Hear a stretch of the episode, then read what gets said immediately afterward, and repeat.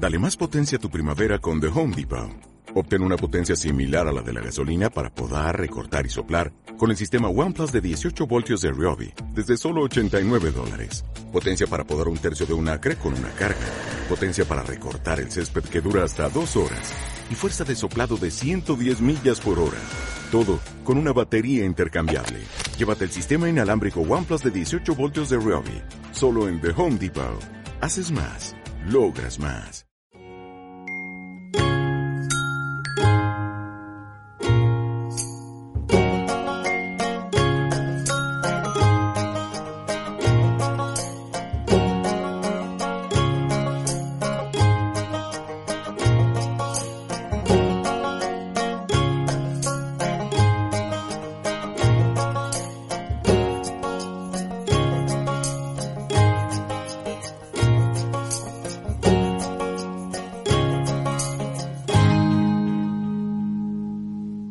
Buenos días, gracias, gracias por acompañarnos esta mañana.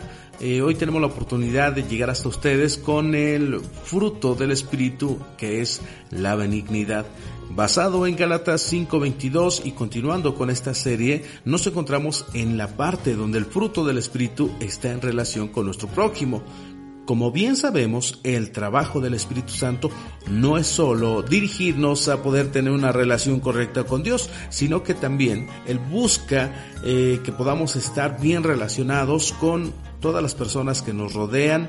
Eh, la meta del Espíritu Santo de Dios es que nos parezcamos más a Cristo.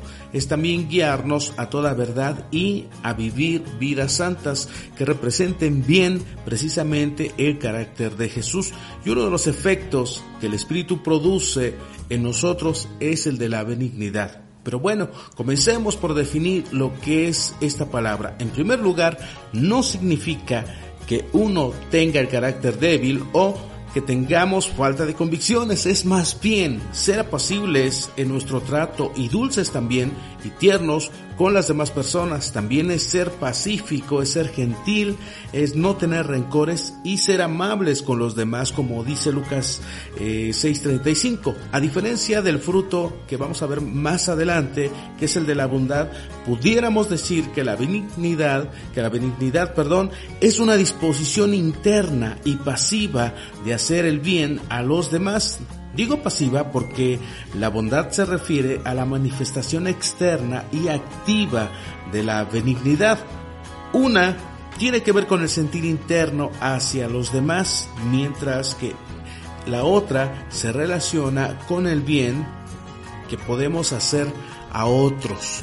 Son puestas por el Espíritu de Dios en nuestros corazones y como decía un escritor llamado Martin Lloyd, eh, toda escritura tiene un orden lógico. Es necesario saber por qué está colocada ahí en la Biblia y por qué debemos tener el fruto de la benignidad bien desarrollado en nuestras vidas. Un punto importante es que Dios es benigno. El Espíritu de Dios desea que seamos benignos por la simple razón de que Él es benigno con nosotros. Tenemos a un Dios que es dulce y tierno con nosotros. El salmista decía en Salmo 103.10, no nos castiga por todos nuestros pecados, no nos trata con la severidad que merecemos. Dios no ha sido severo en su trato con nosotros, ¿estás de acuerdo? Aun cuando podemos eh, ser lo más horribles que podamos imaginarnos y aunque Él pudiera ser severo, no lo es. Nuestro pecado es suficiente razón para que Él pueda consumirnos, pero Él ha decidido ser misericordioso, amoroso y perdonador con nosotros, como lo vemos en Lamentaciones 3, 22, 23. También otro punto importante es que Jesús es benigno. Eh, Jesús dijo lo siguiente en Juan 14, 9, los que me han visto a mí han visto al Padre. Si Dios es benigno, podemos tener la certeza de que Jesús también lo es. Él es esa representación exacta de Dios. Y una de las cosas que podemos disfrutar de los evangelios es que Jesús era tierno con todos los necesitados, con los leprosos, con los enfermos, con toda la gente que se acercaba a Él y que tenía un mal. Jesús siempre le extendía la mano. Vemos a un Cristo que sana, Vemos un Cristo que acepta a los niños, vemos un Cristo que resucita a los muertos y que escucha el clamor de los hombres que no pertenecen a su país. También nosotros lo vemos teniendo buen trato con las mujeres y también con esas mujeres que eran adúlteras ante la sociedad. No las trataba ásperamente como los demás las trataban, sino que les extendía el perdón, no solo hablar, sino que él era un vivo ejemplo de lo que era amar y dar a los demás. No vemos un Jesús juzgándolas, sino que les da el agua viva que quita esa insatisfacción. Ah, también lo vemos tratando con dulzura al pecador al lado de él ahí en la cruz, ¿te acuerdas? No le dice, hoy estarás muriendo en el infierno, sino que en su benignidad le da las palabras de aliento más grande que algún moribundo ha recibido cuando dice, te aseguro que hoy estarás conmigo en el paraíso. Lo podemos leer en Lucas 10:43. Jesús es ese ejemplo más grande de benignidad y de ternura. Él es el Espíritu y el Espíritu Santo desea fervientemente que nosotros seamos como Él. Al discípulo debe bastarle con ser como su maestro, dice Mateo 10:25. Ser benigno da gloria a Dios.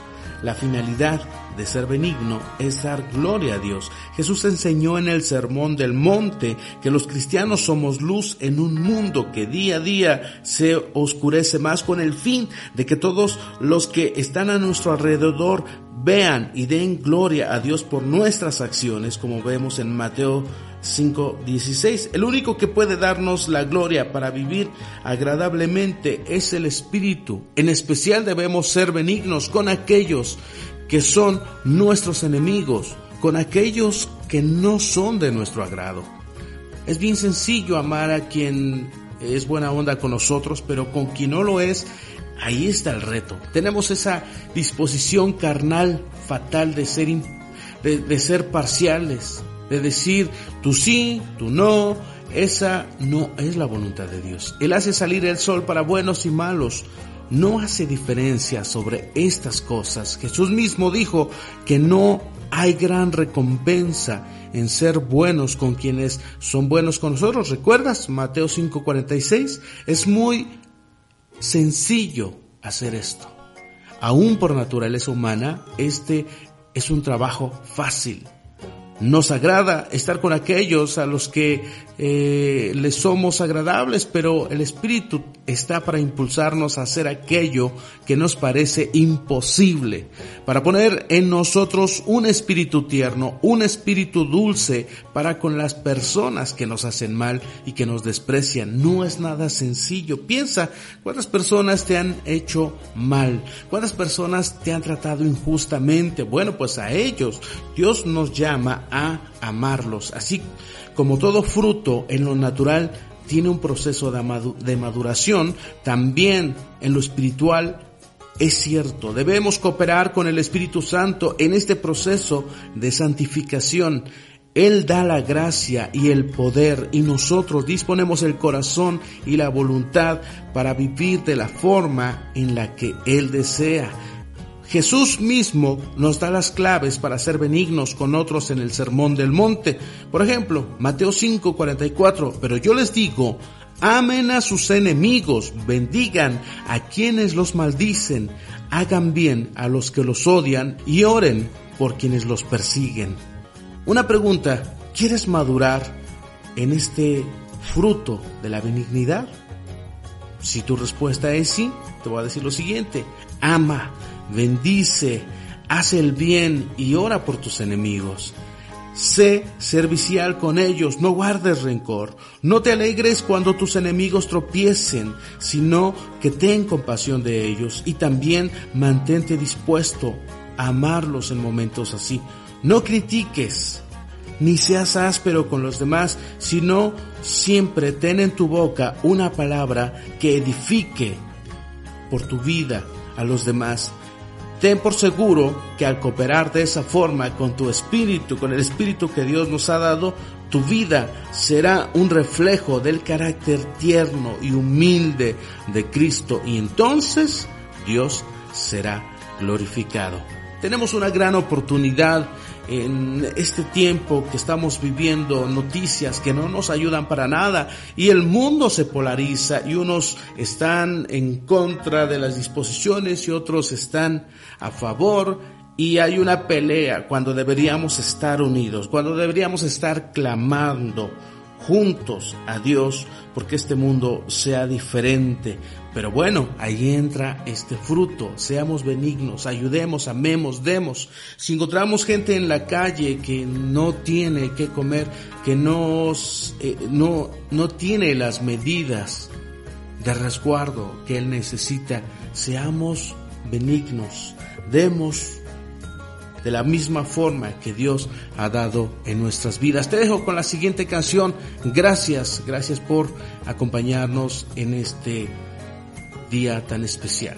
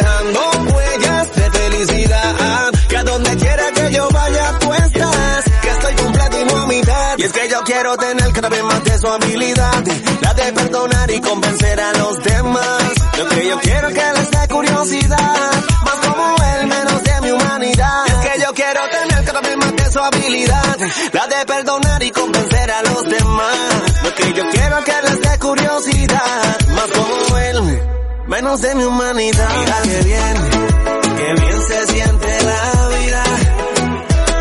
Si la camino con Jesús,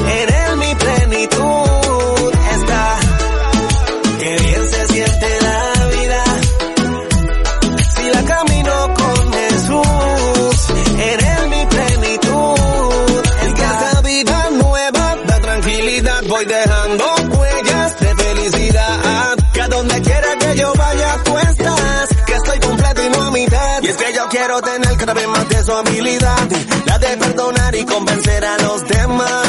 Lo que yo quiero que les dé curiosidad, más como él, menos de mi humanidad. Es que yo quiero tener cada vez más de su habilidad, la de perdonar y convencer a los demás. Lo que yo quiero que les dé curiosidad, más como él, menos de mi humanidad. No hay nada, solo tú.